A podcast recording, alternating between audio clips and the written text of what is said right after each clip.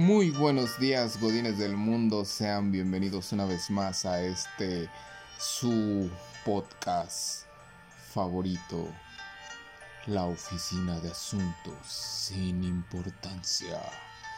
Me presento, soy Manuel Ibarra y junto a mí, bueno, frente a mí, porque estamos sentados frente a frente,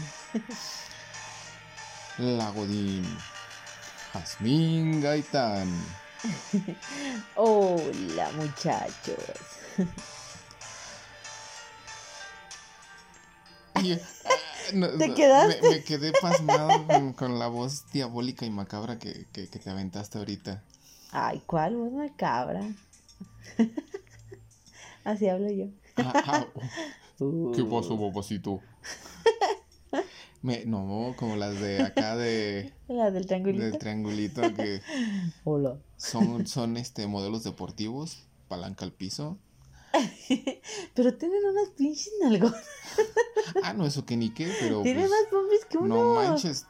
Su espalda soy creo que yo dos veces. No, yo creo que sí, soy yo como yo dos veces mi espalda. Pero bueno. Sí, así es esto, muchachos. Pues, ¿qué tal? ¿Cómo nos ha tratado la semana que, que se fue y esta que va empezando? Bueno, que ya, ya, ya. Ya. Ya, Ya vamos para, ya vamos para mitad de, de semana, ya, bueno ya, esto sale mañana, entonces ya mitad de semana, ombliguito. Pues no he querido trabajar, ¿eh?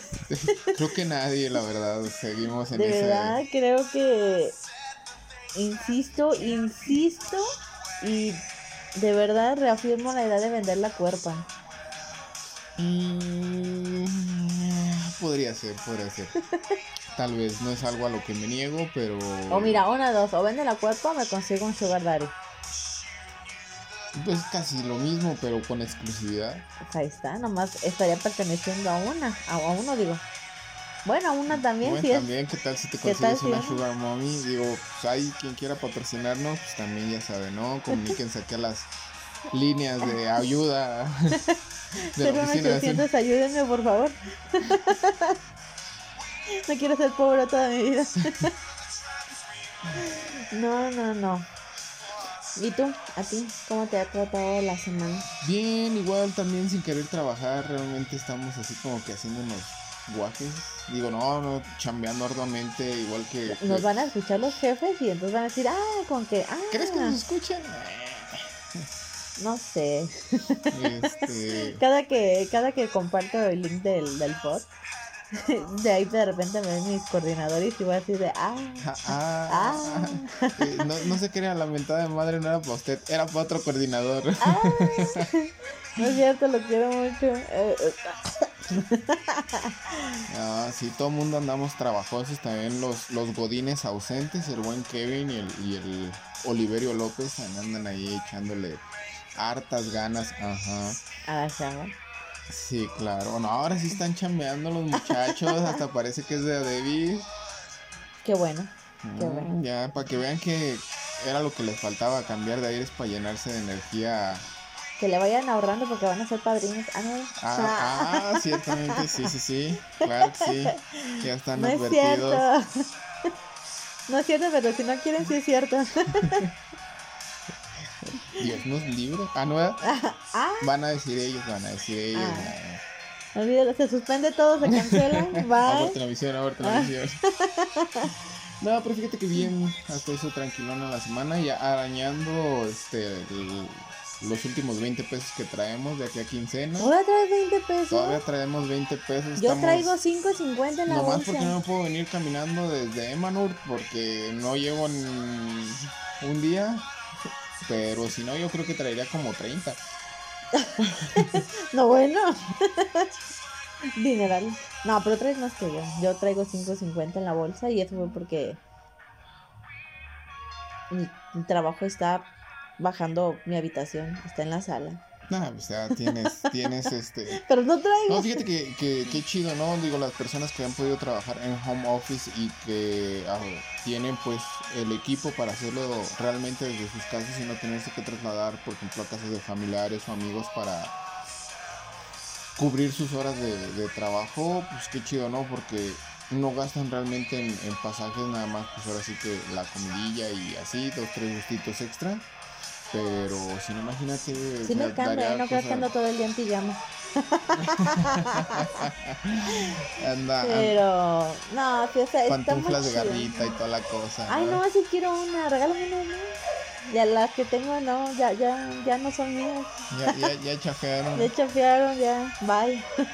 ya le arrancó un pedazo el perro, ya. Ay, se la, luego las chupa, se las lleva. Además, si estás viendo esto, chiquis, muerde las pantuflas. No, hasta eso mis gatos no, nomás se restriegan contra. Ay, patas. Sí, mendigos gatos fetichistas. ahí. Dicen que cada cosa se parece a su dueño. No es cierto, jamás mente en la vida.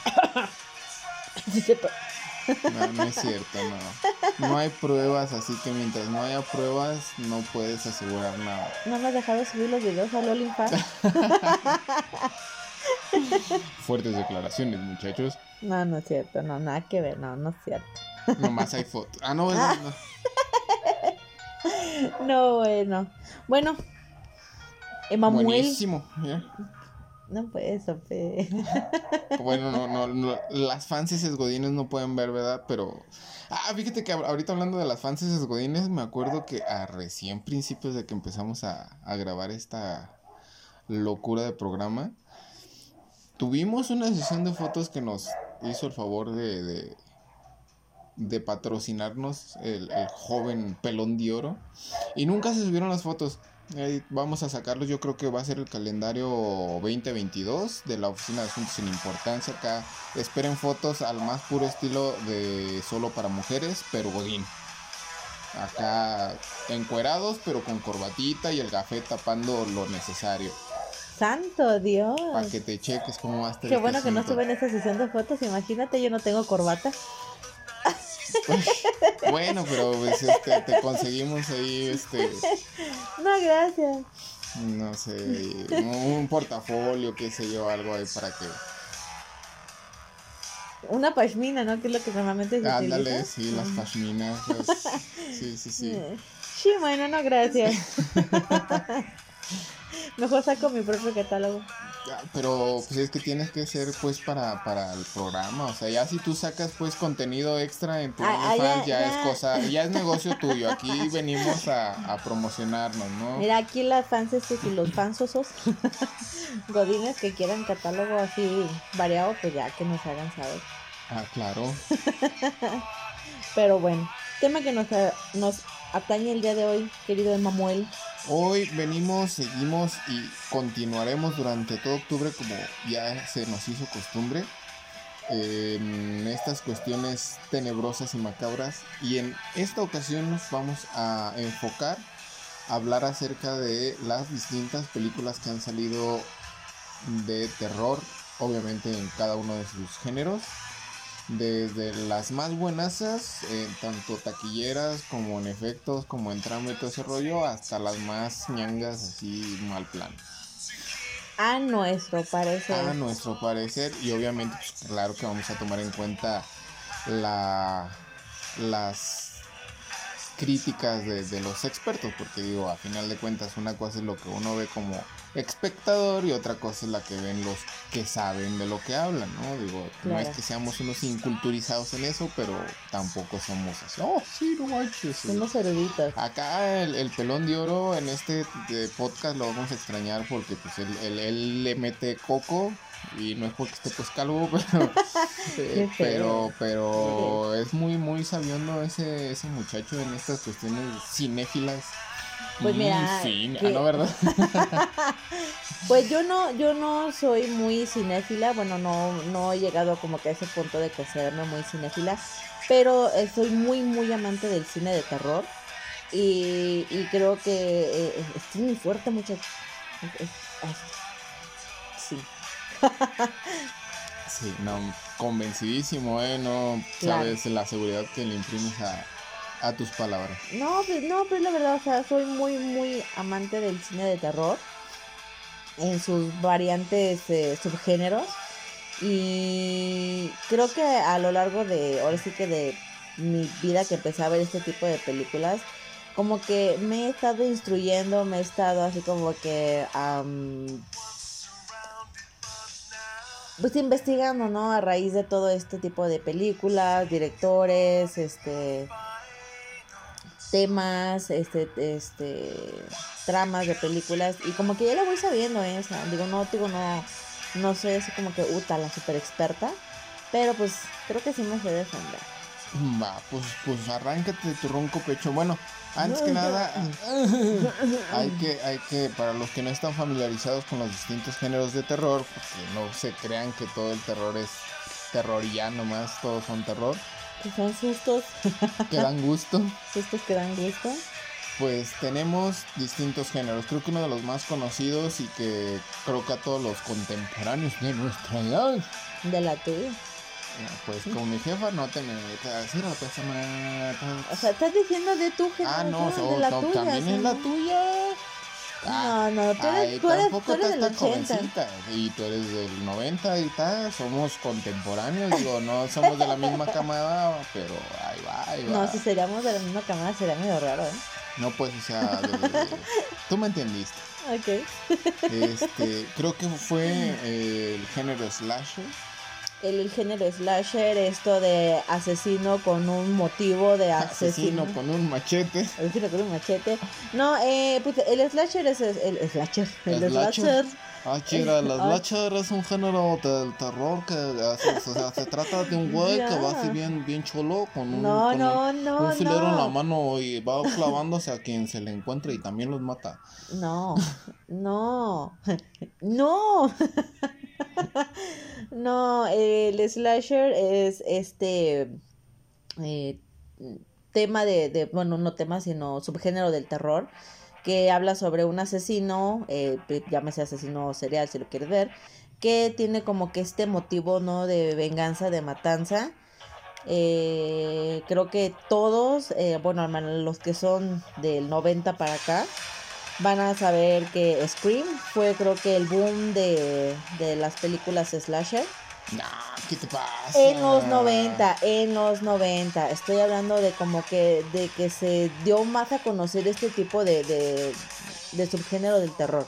Eh, no, no, no te voy a decir que años atrás sí hubo, eh, creo que hay una película que se llama El fotógrafo del pánico, que es una de las películas, y si mal no recuerdo, considerada eh, el inicio del slasher entonces, eh, pero no es tan conocida, porque te estoy hablando que eh, el fotógrafo del pánico es del 70 y no sé qué. Pero el género slasher se da a raíz de Scream, que tiene como que el más auge, ¿no? Como que de alguna manera se popularizó. Más bien lo retoma, porque creo, creo yo que de, las películas fuertes de lo que es el slasher vienen de, de los 80, ¿no? Lo que fue esta cuestión de Viernes 13, Shocky, el mismísimo Freddy Krueger. Ah, sí, claro. Pues fueron los, las referencias que tuvieron películas como lo es Scream, como Sé lo que hicieron el verano pasado, como este la otra que también este ese corte que nomás es pura matanza lo loco, que no me acuerdo cómo se llama. Está buenísima, eh, chequenla si tienen la oportunidad. No es recomendación de la semana, pero para que la vean, ¿no? La verdad no me acuerdo cómo se llama, pero hay otra, es otra slasher de, de los 90 también, pero... Ah, leyenda urbana. Ah, leyenda, urbana, ya, ya me acordaba yo que era también algo así de, un güey que agarra machitas. no, sí, pero a lo que voy de la de, de la de Scream es como que la que más popularidad tuvo. Creo que basándose en una escuela no recuerdo si era secundaria, tipo secundaria preparatoria, que se da en la high school, donde se dan este tipo de, pues de, asesinatos, no vaya la redundancia.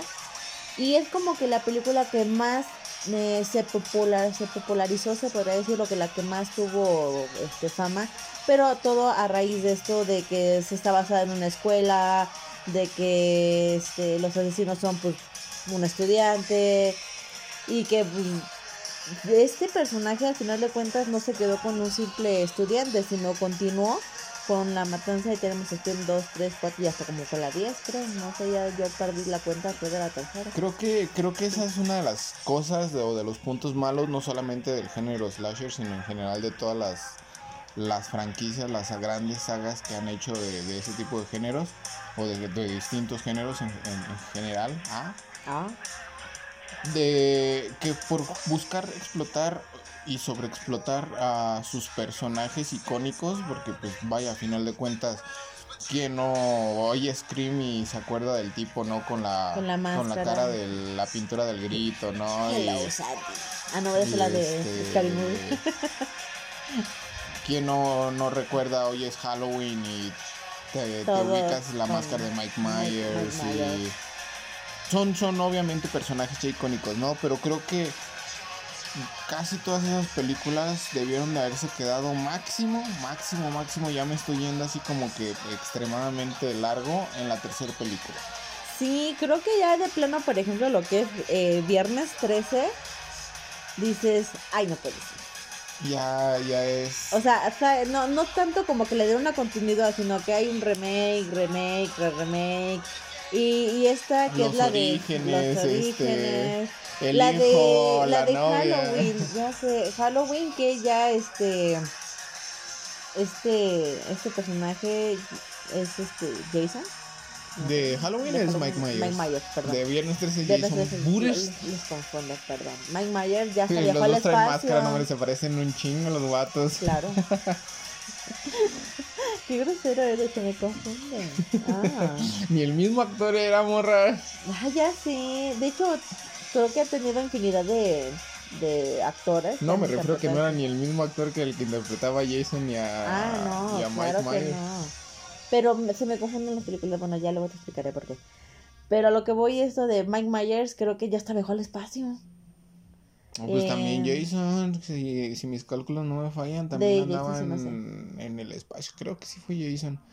De la que yo este, supe fue la de Mike Myers, ¿no? Mike Myers no creo, porque sí, creo que esa ha sido una de las series de la saga de películas que han llevado un poquito más. Bueno, pues ya que le falta para mandarlo al espacio. Pues, pues digo, Jason fue al infierno, regresó, Freddy Krueger también, este, ya se dieron en la madre Freddy Jason, ya salen en Mortal Kombat. Ya... son personajes a elegir. Sí, sí, de hecho ya, ya también ahí salen, tienen sus fatalities y todo está chido. La neta sí es sí es muy jalado de los pelos porque obviamente estamos hablando de una franquicia de videojuegos que tiene añales, que también tiene sus personajes muy icónicos y su historia también muy icónica y que de pronto te metan a Jason, a Freddy, a las tortugas ninja y no sé cuántas mamadas más, ya dices tú, párale, ¿no? Y es lo mismo que pasa con, con estas películas del slasher que te hacen 20 mil películas, digo, para no irnos tampoco tan lejos, Shoki y sus 20 mil. Shoki, ya, ya soy de, el Shoki de Chihuahua. Shoki y sus 20 mil secuelas, precuelas y recuelas. realmente ya, como Creo que... la nueva que salió de Chucky, la, no sé si fue la última o no sé, pero ah, Pinto ¿La Muñeco se ve culto de Chucky? Ajá, se ve O la del remake de Chucky. No, creo que la de culto de Chucky. A Chucky. A Chucky. No, Chucky. Esa, eh, ay, dije yo cuando vi el thriller, dije yo, ay, por favor, no, no. Creo que de alguna u otra manera el, el Chucky original de... ¿De que era de los noventas? Mm, Chucky, déjame te digo bien no, el dato. ¿De los 90? No, no recuerdo. Del, no, es poquito, poquito antes, no, no, no es mucho, de hecho la otra vez estábamos hablando con, el, con aquellos muchachos justamente de Chucky y este bueno, pero a lo, a lo que iba es que el, muñeco pusiera un pinche muñequillo bien animatrónico, pero que sí te sacaba unos estotes de repente, ¿no? O sea, la risilla que tenía el mono, sí, bueno, o al menos la traducción que le hacían el... Del 88 es la primera. Ah, del 88. No andaba tan perdido. Dos añitos nomás. Dos añitos, no. Pero sí se sacaban unos sustillos. Digo, a mí en un momento sí me llegó a dar así como que miedito, fue así de. yo digo, yo pues la primera vez que la vi tenía como 5 o 6 años. Y sí fue así de. Ah, mamá, mamá, el muñeco está caminando. Mamá, el Chucky me está tocando. No, es eso. No, no, eso no, ya, no, no. Eso no se platica, niño. O sea. Los traumas no se quedan aquí. No, era un, no sé si era un video, un algo de, de, que de un morrillo que decía, güey, no me acuerdo, pero ya, esa es otra historia, dirían por ahí. Ok. Prosigamos porque nos estamos yendo feamente. Bueno, eh, otro de los eh, subtemas o subgéneros más bien, subgéneros del terror es este el gore. El gore. El ¿Por qué gore. dicen gore? O sea, es gore. Gore. No sé. No, bueno, yo me acostumbré a llamarlo gore. Claro que el gore. Pues es que no sé, siento que como que digo, soy mexicana, la cosa mexicana. Gore. Gore. O sea, realmente no es como. Pero bueno, el, el, el gore está más reflejado a representar en los filmes esta peculiaridad que tenemos los humanos de ser frágiles ante pues un maniático psicópata eh, XY que pues te muestra esto en realidad lo que el ser humano es, ¿no? Al final de cuentas que es carne y huesos, sangre, mucha y en extremo mucha sangre. Ciertamente el gore en sus inicios no fue, no era creo yo tan tan sangriento y creo que las películas que en algún momento fueron muy muy sangrientas las consideraron este este subgénero que también es del gore, pero no recuerdo cómo se llama, donde sale por ejemplo Bataest, donde ya el el lo que es la, eh, la filmografía, se podría decir, está basada en la exageración en la cuestión de la sangre, los sesos y demás. Pues creo que, digo, a final de cuentas el gore podría ser de alguna forma el crecimiento de lo que fueron las películas slasher y de una forma bastante bizarra justamente buscando puntualizar y exagerar de alguna forma el cómo se ve un machetazo, ¿no? Cómo se ve un disparo, cómo se ve el que te triture una molina Claro. de, de carne, no sé, algo así. Ajá, hay, hay, hay una película muy, muy, muy chida que se llama, eh, que esta la de Bataste, que la traducción al español es eh, Carne de humanos para hamburguesas intergalácticas. Está bien zafadísima, la neta. Te digo, aquí donde te muestra como que toda la exageración eh, de lo que viene siendo como una parodia al gore, ¿no? Al gore. De la exageración de la sangre, en, este, en, en cuestión de que cuando muelen la carne en- humana en realidad no se ve como roja, sino tiene una mezcla viscosa, verdosa, amarillosa. No son humanos, somos. Ajá, este, es, es lo que voy, como que tiene esta, esta parodia, ¿no? Se Podría decir a lo que vendría siendo el, el gore que conocemos, ¿no? Porque hay de gore a gore. Creo claro, que aquí sí se hace como que una enorme diferencia de películas como por ejemplo Evil Dead se considerará gore. Y fíjate que a pesar de que los efectos y que en general la historia estaban bien marihuana, es creo que aceptable en cierto punto en el sentido de que sí hay mutilaciones, todo ese rollo. Este, pero la verdad no está tan se ve exagerado, pero se ve bastante bien entre comillas porque los efectos están bastante chafas. Y acá en las otras películas gore se ve exagerado, los efectos son chafas, pero tampoco las llevan a un buen acabado, ¿no? Al momento de realizar la escena de desmembramiento o cosas por el estilo. Claro, y están también las películas que sí llevaron al extremo lo que es el mostrar la crueldad de alguna manera humana hacia otro humano. Digo, no nos vamos tan lejos a eh, esta película que ha sido criticada a lo largo de los años desde que salió, que es este Holocausto Caníbal. Debo de decir que es una de mis películas preferidas. Eh, cuando la vi yo me quedé así, ¡ah, ah Diosito Santo! ¿Qué es eso? La verdad es que te muestra eh, justamente esto. De hecho, la historia está basada en esta tribu amazónica, del, tribu del Amazonas, que eh, aún se consideran caníbales. Entonces, todo esto te muestran desde lo que provoca un grupo de turistas de ir a, a investigar esta, esta tribu y demás. Y de verdad sí te muestra lo que llega a ser hasta cierto punto la crueldad del hombre, pero por su falta de conocimiento. Estamos de acuerdo que son tribus que de plano se alejaron de la de así que del modernismo de la sociedad de hoy en día y siguen eh, hundidos o siguen eh, de bajo alguna- los bajo sus regímenes de y costumbres. Claro. Entonces está fuerte, es una de las películas que no cualquiera la puede ver, la verdad, por el simple hecho de que esto, los animales que mueren en la película resultaron ser reales. Las muertes de los pequeños animalitos que aparecen ahí, que de hecho son dos, este, una de ellas es una, es una araña y ya sé que no te gustan las arañas. Yo pues he Pero- intentado pues, apoyo Pero es una araña, pero una, una de las eh, especies de arañas, especie, especies, especies. especies, especies de arañas que en esa tribu están consideradas ya en foco rojo de extinción. Y la otra es estas famosas tortugotas que nosotros conocemos como este, caguamas. Eh, sí son muertes reales. Entonces, esta película sí te muestra lo que es un gore poquito real, ¿no? O sea, sí te muestra la crueldad. Al final de cuentas, de Deja de ser sociedad, ¿no? una, una producción producida Deja de ser. eh, para convertirse en una producción muy documentada, ¿no? Muy documental, al, al estilo documental con todo y, y la sangre Claro, del es esto va, va, va, va llevado de la mano con falso documental, este, con lo que es el gore.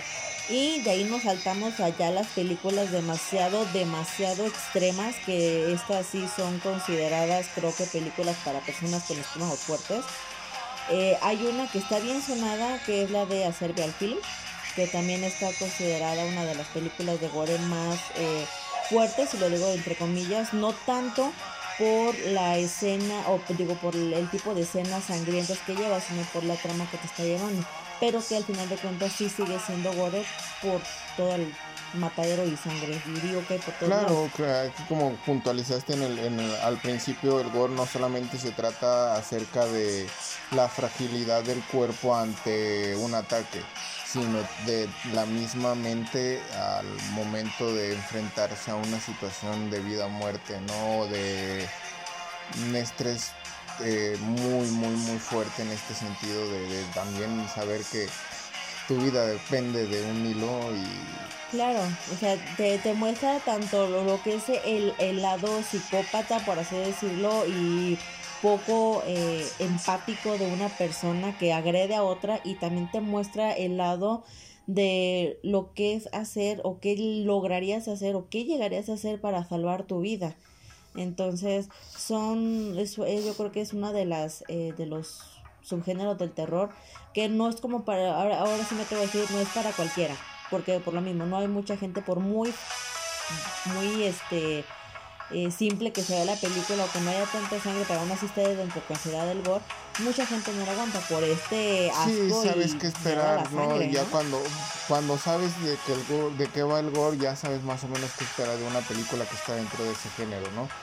Pero para la gente que no, luego a veces se topan con un fuerte dolor de cabeza y de estómago, no se diga, por Claro. las escenas que presentan y, y ahí es cuando empiezan a surgir los asesinos en series del slasher porque vieron películas gore y no estaban preparados.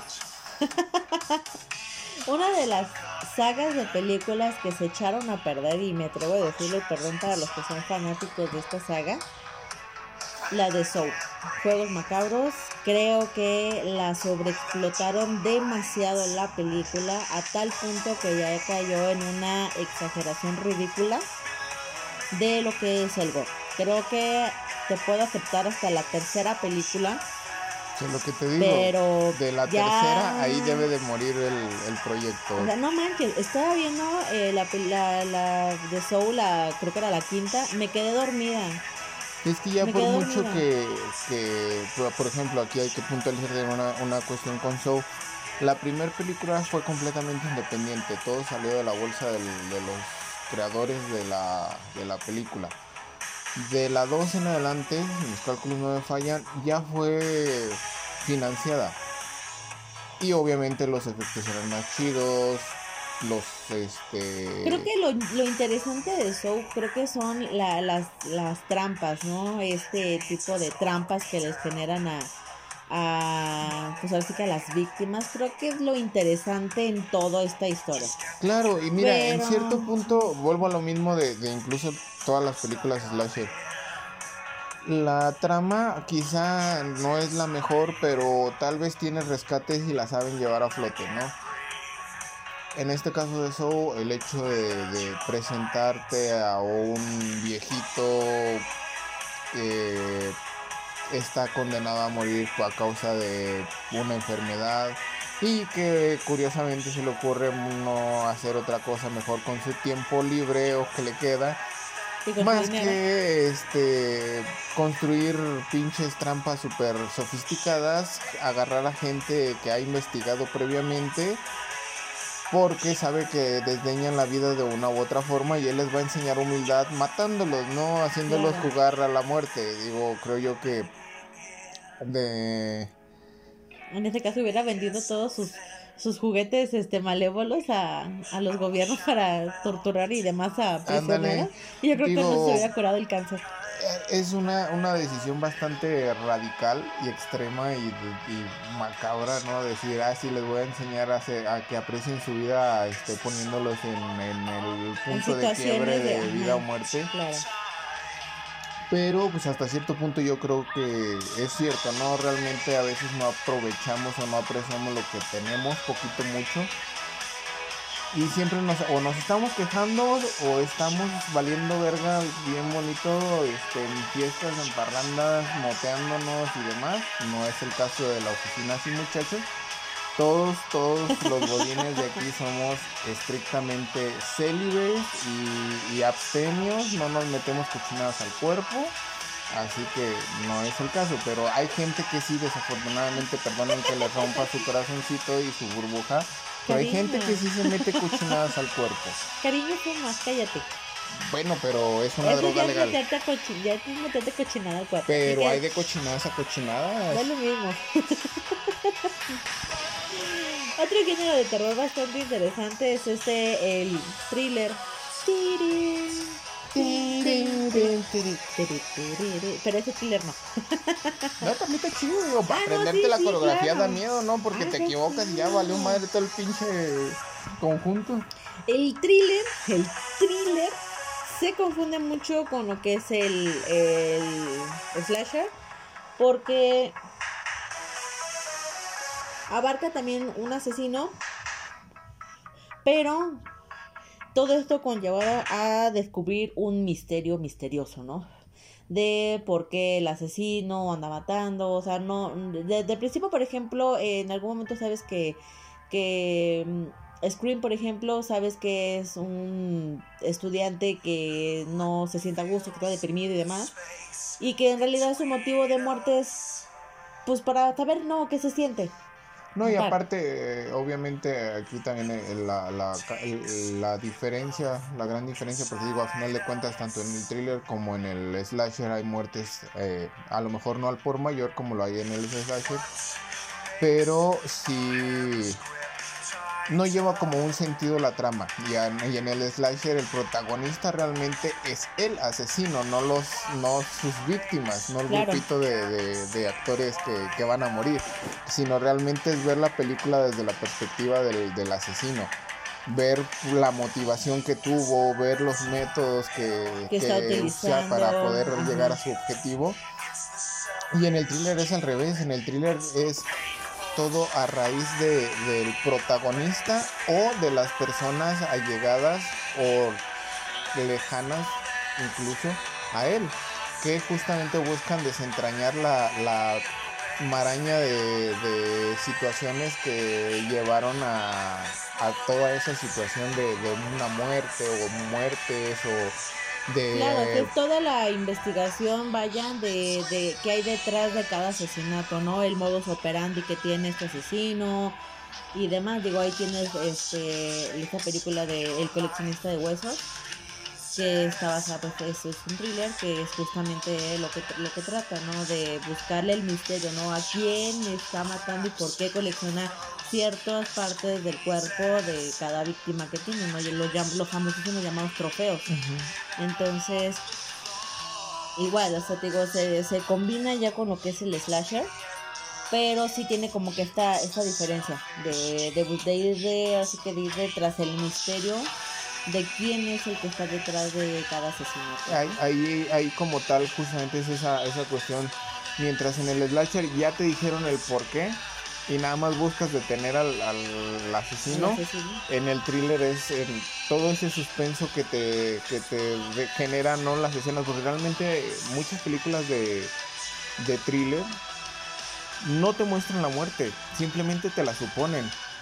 Te suponen toda la atmósfera, este de suspenso, la musiquita, el que ves una sombra, el que oyes los pasos, el que encuentras a lo mejor un supuesto indicio y resulta ser una trampa o cosas por el estilo y te van justamente llevando a descubrir las motivaciones del asesino ¿no? y, toda esa situación. Sí, hay otra película también muy buena que se llama La raíz del, la raíz del, miedo, que también está muy chida, del 96. No he tenido como que la gran fortuna de, de verla completa, pero igual, trata lo mismo, es un asesino y andan ahí eh, los protagonistas pues tratando de averiguar qué lo, qué lo motiva o qué lo lleva a, qué lo lleva este a, a este a matar, ¿no? Claro, sí, es, es, este, es este asunto, ¿no? A final de cuentas de, de buscarle, ahora sí, como tal, buscarle tres pies al gato para para ver qué show si es cierto que tiene cuatro. claro. De ahí nos saltamos así bien bruscamente al suspenso. Esta, este este género del terror que va más relacionado a mantenerte al filo de la pantalla, pero no te muestran casi lo que son asesinatos, no te, no te muestran en la, la mayoría no es, no sangre, sino es esto que te mantiene al feeling, ¿no? Las sombras, como dices, los ruidos, que de repente escuchas subir a alguien por las escaleras, este, eh, todo esto, eh, todo este ambiente creo que ha sido, y me atrevo a decir, es uno de los géneros de terror que es más, pero más difíciles de poder llevar a la pantalla grande. Claro, y creo que nadie, nadie, arriesgándome a sonar soberbio por parte de, esta, de estas cuestiones, nadie lo ha podido manejar de una forma tan padre, a excepción de dos personas, lo que es Alfred Hitchcock que realmente se podría catalogar como el padre del suspenso. De hecho, eh, Alfred está catalogado como el padre del suspenso y el, el buenardo de, Stephen King. Digo, a pesar de que sí te muestra de pronto dos, tres cosillas en sus libros y demás, pero también tiene muchas películas que te mantienen en ese, en ese suspenso, ¿no? Y otras que no están tan buenas, ¿verdad? Pero bueno, ya, eso, no es cuestión de él. eso no es cuestión. Claro, eso ya no, es, ya no es cuestión de él, es cuestión de ahora sí que en este caso de quien crea la película, los productores. Otro de los directores también buenísimos dentro de esto que llamado suspenso es, y me pongo de pie y lo hago, es Darío Argento, este italiano, que la verdad sus pelis este toque italiano que tienen sus películas, la verdad es que están muy, muy chidas. Yo creo que ya muchos la han conocido. Me imagino que la, la conocieron por este remake que salió de Suspiria.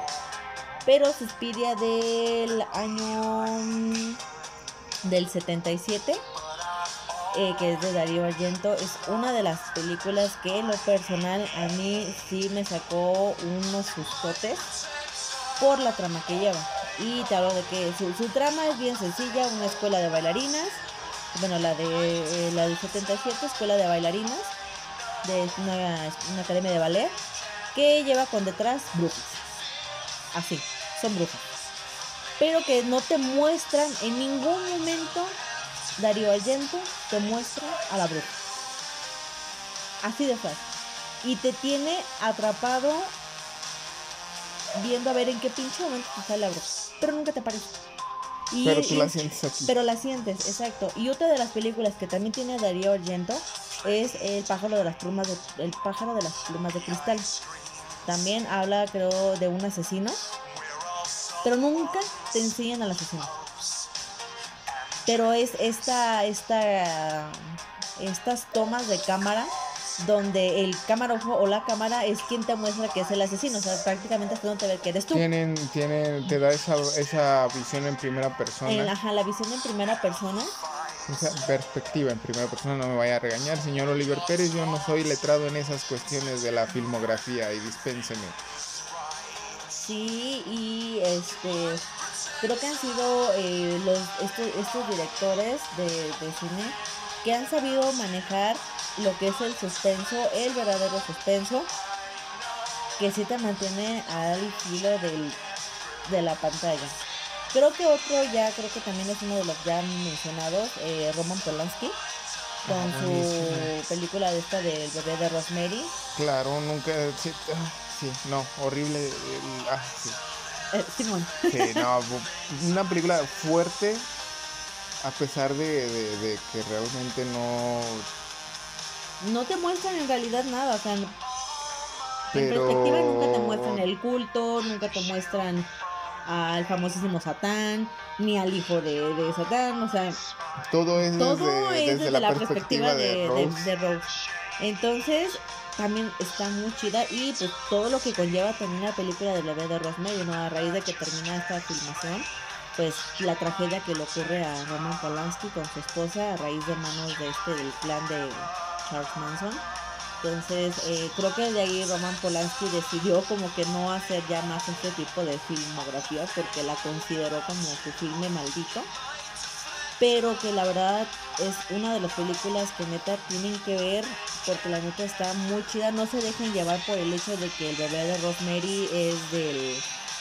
Mm, No las spoileé. Mm, No los estoy spoilando, pero siento que es del, no- del 68. O sea Ah. que no, no la desameriten por el hecho de ser una película viejita. Sí, es que- es muy buena, no, no voy a spoilear nada, pero la verdad, una de las mejores pelis. Desafortunadamente, ahorita que bueno que tocas ese tema, muchos de, las, de los chavos de las nuevas generaciones, e incluso parte de, de los contemporáneos de lo que fueron nacidos en los 80, 90, desdeñan algunas películas y se enfocan nada más a lo que han sido las películas ya de, la 6, 5, 6, 7 de, de la saga para acá, o los remakes o cositas así, y se olvidan de un montón de, de películas buenísimas, por ejemplo, de Alfred Hitchcock, de Roman Polanski, de... Mira, no nos vamos tan lejos. Creo que el cine mexicano de por allá de los 80s, 70s, de 80s, los 70 lo, con lo que fue... con lo que fue eh, Más Negro que la Noche, El Libro de Piedra, este Veneno para las Hadas, este Hasta el viento tiene miedo, Alucarda, Hasta el viento tiene miedo. Son películas mexicanas que la neta también estos directores que la verdad no me sé todos los nombres de los directores, Pues, pero de que hecho, también es solamente un mucho. director el que hizo esta trilogía de, de películas. Eh, déjame te paso el dato del director. Es Carlos Enrique Taboada. Ajá, ándale. Algo tiene que ver con lo aguado, pero entonces sí. Es que está aguada, o sea, sí, está aguada. Sí, este. Este, este, este tipo de filmes mexicanos, la verdad es que los desameritan mucho por el hecho ese de ser mexicanos. Pero la verdad es que están muy, muy buenos. Creo que las cajetearon demasiado con el remake que le hicieron a el viento tiene miedo. Pues creo que, que perdió completamente, digo que ah, aquí hay que mencionar, creo que ya mucha gente lo sabe y para los que no, fue firma, filmada en, la, en el internado que se encuentra en la Tenencia Morelos de nuestra bella ciudad de Morelia, Michoacán. Y creo que eso fue un, un, un, un extra, un plus que podemos en- de decir y enorgullecernos, ¿no? De que, de que fue filmada aquí en el estado. Claro. Eh, pero sí, realmente le dio al traste porque le quitó todo el suspenso, toda la emoción, todo lo sobrenatural de, de- que tenía esa película, a pesar de que los efectos eran chafas, que era blanco y negro, que esto, que aquello, que lo que guste. Pueden ponerle ni cualquier pero a las No, no, no, películas de eh, aquellos la- entonces. La película de viento tiene miedo a la viejita no es blanco y No, negro. no, o sea, cito que pueden ponerle cualquier pero a las películas de terror de esa época. Pero realmente tenía esa mm, atmósfera, ese toque que se salía de, por completo de, de las películas de terror en general. Claro. Creo que incluso comparándolas con las de Estados Unidos y otras partes del mundo, las pocas que llegaron a, a este lado, no les pedía nada. No les pedía nada, tenían mitología, tenían fantasía, tenían terror, tenían suspenso, tenían todo. Son buenísimas, son buenísimas. Chequenlas, búsquenlas, disfrútenlas. No, no digan, ay, es que cine mexicano no vale para. O que es cine antiguito, no, la verdad es que eh, incluso esas películas están consideradas dentro del cine mexicano de oro por lo mismo, ¿no? Por la trama que traían, desde las actrices, entonces son muy buenos filmes, la verdad, no los desameriten ni los digan, ay, no, véanlo, la verdad es que están muy, muy chidas. Y alguna película de suspenso que no, no haya pegado así tal cual, que no haya tenido como que este feeling. De suspenso en general, creo que una, una película de suspenso que no pegó, pero para nadita, nadita, nadita. Creo que de las más así. Ah, tengo, tengo una buenísima de, de que para ti, Kevin, es el, el coco andando. Pero de las peores películas de, de terror, eh, se podría decir de horror, porque pues a final de cuentas son unas entidades alienígenas. Y estoy hablando de, de la película de Payasos Asesinos del Espacio. No, gracias. Digo, para ustedes ya de ser super culeadora la película de, que te espanta bien machín, ¿no? Pero para mí O sea, alguien, que se Sí, de fobia, o sea, por favor. Sí, claro, no, pero- yo- Vacaciones del terror, también malísima la película. Claro, que, que de alguna u otra manera, si te fijas, este tipo de filmes entran de lo, de lo que ya famoso llamado el cine de culto, ¿no? Claro. Pero no, yo para ver películas de payasos, híjole, no, yo sí digo paso. no, gracias. No le saquen. Fíjate que a mí de las películas de suspenso eh, que las la tienen creo que hasta cierto punto muy sobrevalorada es la de los otros. Con Nicole Kidman, creo que sí Nicole Kidman. Creo que sí. No lo sé, ¿no? Fíjate que sí, no está mal. No está mal, pero no se me hace como que dentro del ranking de las mejores películas de suspenso. No sé, algo tiene que no termina como que de gustarme, ¿no? Digo, la he visto una y otra y otra vez, pero hay algo que no termina de cuajarme, ¿no? O sea, creo que desde el momento en el que te muestran de que hay supuestos fantasmas en la casa, como que ya te da una ligera idea de que los fantasmas son ellos. Entonces, eh, siento que como que luego, luego te la aventaron la trama sin querer queriendo, te la aventaron así. Sí, a lo mejor le, Entonces- le jugaron a que la gente fuera demasiado sope para no entender y, y atar los hilos sueltos que quedaban en, en la misma trama, pero mm, digo, no está mal, tampoco es de- como dices tú de las mejores. Mm, Pero igual también podríamos decir lo mismo justamente de sexto sentido. Sexto Sentido también es una de las películas muy sobrevaloradas, creo que hasta llegó al punto de la exageración de considerar una de las mejores películas. Porque no, es que no creo que la única escena ahí es la del meme, la de veo gente muerta, que es lo mejor. y, y esta general, está, está muy chida, esta, en especial esta frase porque te da a entender el niño cuando dice es que veo gente muerta. Y está ahí Bruce Willis. O sea, ¿qué te está dando a entender que ese güey es el fantasma? De, alguna manera también lo está buscando la paz. está, Entonces, está jugando con esa interpretación de la gente, ¿no? De, ah, no manches, entonces este vato sí es real, no es real, o ya está bien marihuana el morro. No. claro. Sí, no. Y pues que nos alcanza el tiempo para hablar del horror. Claro que yes. Ah, ok. Ya de una vez, descuélgate. Una vez me descuelgo. El horror. Monstruos. Sobre, seres Monstruos, sobrenaturales. diablos, este, Fantasmas, no, ya creo apariciones. que ya fantasmas, porque no, aquí ya, entra más lo de demonios, eh, pues sí, monstruos, este, demonios, Pues creo que en vampiros. general, no, creo que el, el horror es uno de los géneros del terror que podría englobar cualquier cosa, ¿no? A final de cuentas, sí dista mucho de lo que es el thriller, de lo que es el slasher, de lo que es el suspenso. el terror psicológico inclusive, pero que al mismo tiempo te puede llevar pequeñas ligaduras con, con cada uno de los géneros. A final de cuentas, tiene un poquito de todo. Creo que en este sentido, por ejemplo, lo que sería Chucky, volviendo al, ejemplo de Chucky, es, un es una película del género slasher, pero que también se podría catalogar como una película de horror, porque al final de cuentas es un muñeco que, al igual que Annabelle, está poseído por un, en este caso, un, el alma de un asesino en serie. En el caso de Annabelle es un supuesto demonio. demonio. Eh, pero a final de cuentas quien hace todas las fregaderas es el muñeco, ¿no? Eh, pero bueno, aquí hay una diferencia. Aquí Anabel, en la, lo, que, bueno, lo, que es la película Anabel, la muñeca nunca se mueve.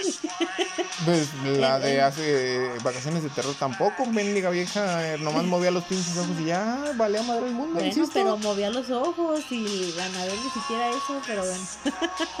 vacaciones del terror con Pedrito Fernández. Ojo, clásico, la del santo contra los monstruos.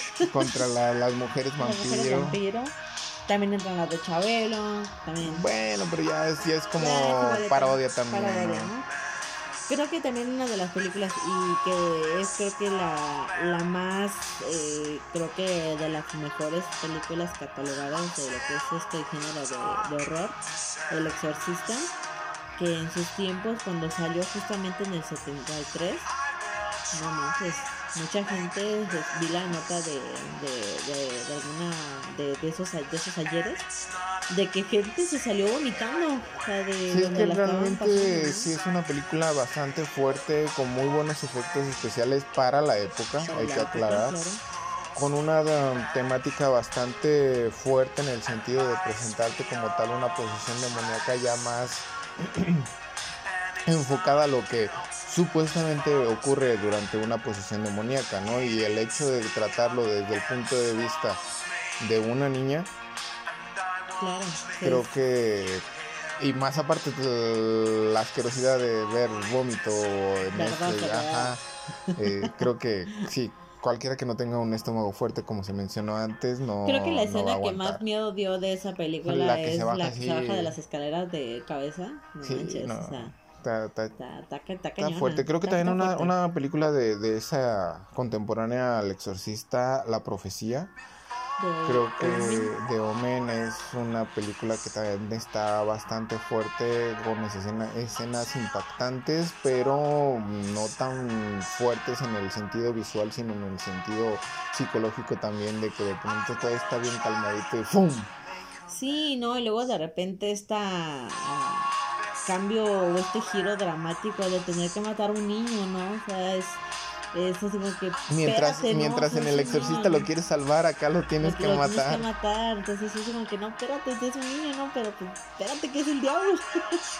Entonces, sí, es, son de, la, de los filmes que, que están muy bien hechos, a pesar, como, como dices, de, de los efectos que para ese tiempo, pues yo creo que era lo mejor que había y que aún así hasta esas alturas siguen dando terror y siguen dando ese ese gracias no la quiero ver.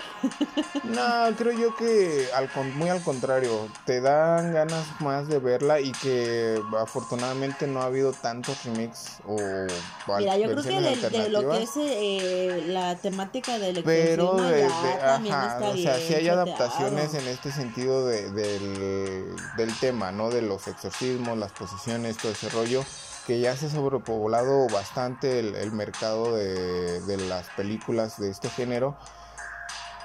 Pero pues igual también lo mismo ha pasado con, con, casas poseídas. Digo, tenemos eh, Poltergeist, tenemos Amityville, tenemos Hill House, tenemos em, El Conjuro. El Conjuro.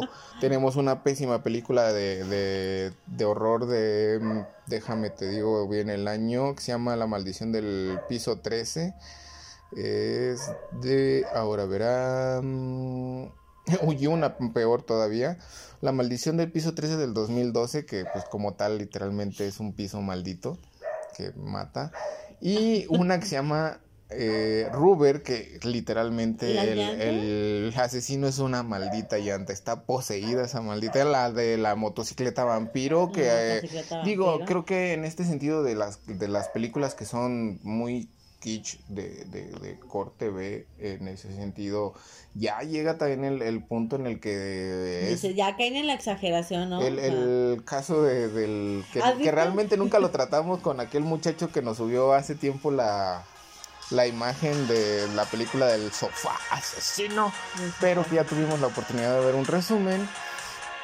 Porque la verdad no vale la pena desperdiciar lo que dure la película viéndola. No, no es. Creo que de ese, de ese género hay un buen de películas. Está la del condón asesino, está la de los Esa jitomates no me la sabía. Ah, los jitomates, los jitomates asesinos estaba chido, la neta. No, o eh, sea, digo, al final de cuentas también caen en lo ridículo. Pero sí está la del condón asesino, está la de la vagina dentada. Entonces, son películas que ya entran dentro de ese género, pero que si dices, ay no, ya, o sea, please, por favor. está la, la de la vagina dentada, yo cuando la estaba viendo dije, no, no, no sabía si reír o, o neta dije, no, ya la apago, me está dando pena ajena. pero sí hay un montón de ese tipo de, de películas que entran dentro del horror, pero ya como que más como o dentro del horror, horror, sino como parodia, ¿no? Claro, sí, ya, ya se siente ese, ese tonito de, de parodia como tal.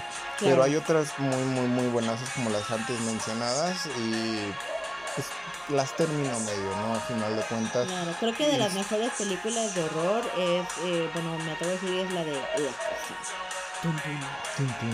Sí, creo que Pero la de asquerosa, 1982. asquerosa y con soft gore, si se puede decir. Ah. Con... Pero que te Tiene muestra algo de trama de también. la, la, la trama está chida, pero te muestra esto de, de los bichos, virus este, alienígenos o de alguna manera que ya estaban aquí en nuestro planeta y que son este que están dentro del glaciar y los descongelan y bueno, empieza a correr la matadera impresionante y la mezcla de la y, a- y cosa al esta. final de esa sensación de ah, ya no supe qué pasó. Ya no sabes si de verdad si mataron a la cosa o, O- sigue dentro de uno de los dos que quedan vivos, ¿no? Sí, está, está bastante chida. Eh, otra de las películas de que entran dentro del horror y es no bueno no es tan reciente pero es del 2014 que es una de, de mis favoritos que también mezcla lo que es el horror y eh, lo que es esto del suspenso que se llama Babadook que Ah. que Sí, creo que lo que más te, te cala, no la... la ah, sí, ya, Eh. hasta se me puso chinita la piel. Creo que a mí el, el, el, bueno, esta actriz, la verdad es que hace un trabajo súper genialísimo y el niño no se diga. O sea, eh, es la desesperación de la madre, del niño, del monstruo y que luego terminan adoptándolo. Y dices tú, güey, ¿Por qué? ¿qué no pudieron haber hecho eso desde el principio, vato? No mames. Pero todo lo que lleva con trasfondo de Babadook, que es esto del suspenso y el horror, la verdad es que es una de las pelis que lo personal a mí me gustaban. No sé si todavía sigue en Netflix, estaba en Netflix, pero es una de las buenas películas que también deberían de watcharse. Perfectísimo. Y hablando de Netflix, ha llegado la hora macabrona, Laura Macabrón, la hora cuchicuchesca, Cuchicuches, la hora quítate, quítate que ahí te voy. que eso nos acabó. Ya se nos está acabando el tiempo, Godines del Mundo, y pues no podemos irnos sin antes dejarles las recomendaciones de la semana. Pues mi recomendación, ahora sí se lo doy. O- ahora sí trae recomendación. Traigo recomendación, pero no de películas. Traigo la recomendación de uno de mis directores preferidos, que me pongo de pie y lo aplaudo y digo, ¡ay, qué di- directorazo! Lars, Lars, Lars von Trier. Eh, Lars von Trier es uno de los directores que de verdad te ha llevado al límite en sus películas te mete horror, te mete suspenso, te mete este eh, ¿qué te digo? Este esta mm, no sé, sustancia de tenerte ahí sentado viendo hasta que se termine esta la película. Tres de mis películas favoritas de Lance von Trier es Anticristo, eh, Melancolía y Ninfomanía. Ninfomanía sí no tiene nada que ver con el género de terror o, el, cine de terror, pero es una de las películas muy bien establecidas de lo que trata la ninfomanía en una mujer. Es eh, fuera de lo que del ámbito sexual, es una de las pelis que neta te, te lleva todo el trasfondo que hay del trastorno mental de, de lo que es la ninfomanía. Y en las dos anteriores también te trata lo que son mucho los traumas y conllevados, así más bien llevados de la mano con esto del suspenso y del terror. Mis recomendaciones. se, se congració como la semana pasada no trajo recomendación y dijo, voy a traer tres, chinga pelo de una vez, órale. Ah, pero no. No, está bien, está bien, o sea, es lo que digo, ¿no? Yo les traigo, bueno, ya para no quedarme pues atrás, que van a decir, uy, este güey nomás se la pasa ahí cacheteando. Este, dos series y una película. Ay, te quejas de mí. Bueno, por eso digo para no quedarme atrás. La primera recomendación es una serie noruega que se llama Post Mortem que está bastante buena. Eh, trata el tema del vampirismo de una forma bastante diferente a lo que estamos acostumbrados. No, no brillan afortunadamente, pero sí te manejan eh, este tema muy, muy, muy diferente. Sí toman obviamente muchas pautas, pero bueno, a lo que voy. La trama nos ubica en, en un pueblito de Noruega donde pues la gente goza de una longeva salud y pues para una familia que dirige una funeraria eso no es negocio. Así que pues tras un suceso familiar donde la, la hija del dueño de la funeraria fallece y luego vuelve a la vida, pues a raíz de todo esto se, se desarrolla la, la, trama de la historia de la serie, perdón. Y nos hará ver de, de frente a la moralidad contra la conveniencia y contra la necesidad de hacer las cosas porque no te queda de otra. Está muy buena, consta de siete capítulos, si no me, me equivoco. Eh, la verdad no se siente, no es muy larga, pero está bastante padre. Tiene un poquito de todo. Creo que tanto humor negro como algo de suspenso, como el, el horrorcillo ahí de los seres sobrenaturales, está muy muy padre. La segunda recomendación también justamente va ligada con el tema del vampirismo y se llama Misa de Medianoche. También es una miniserie que nos lleva a un poblado en Estados Unidos donde una congregación eh, en una isla. Es, una isla. Es una isla, pero es de Estados Unidos, si mis cálculos no me fallan. El chiste es que la, la, islita, pues católicos, ¿no? Y todo el mundo, el buen vecino y demás. Y el párroco de la iglesia se va a un viaje a Tierra Santa, pero pues nunca regresa porque supuestamente anda malito. Eh, pues es sustituido por un párroco mucho más joven y vivaracho. Y a raíz de la llegada de este. De, de este padrecito empiezan a suscitarse demasiadas cosas buenas para la comunidad, pero al mismo tiempo no puede haber bien sin mal, así que ya sabrán que empiezan a suceder cosas raritas y extrañas. Y la tercera recomendación, ya para no alargarnos más, es una película basada en el libro 1922 de Stephen King que a mi parecer, a pesar de que está muy buena la trama, no es de las mejores películas que se han hecho basadas en sus libros, que insisto, no es culpa de, Stephen King, el libro es otra cosa, pero la película nos narra la historia de un matrimonio en, que se dedican a la granja y pues la mujer inconforme como siempre busca, no es cierto Godina, no, no, no se me enojen, eh, busca eh, una mejor vida en la ciudad, ¿no? Va a alcanzar sus sueños y una mejor vida para su hijo, pero pues obviamente su esposo es hombre de campo toda su vida y cómo se va a ir a vivir a la, a la gran ciudad, eso es... Es como casi casi un pecado. Ay, dispensen godines del mundo, se nos cortó un poquito la transmisión. Fallas de origen. Fallas técnicas.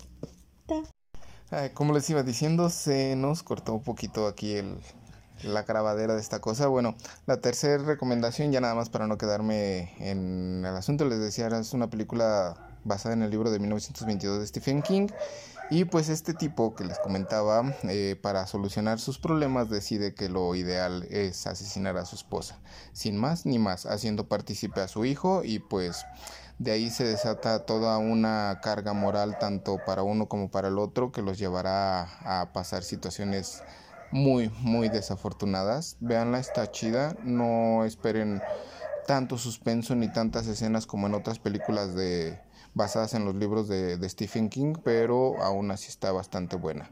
Y antes de que se nos vuelva a cortar esta situación, me despido sin más por el momento. Soy Emanuel Ibarra. Y yo soy Jazmín Gaitán. Y esto ha sido la Oficina de Asuntos sin importancia.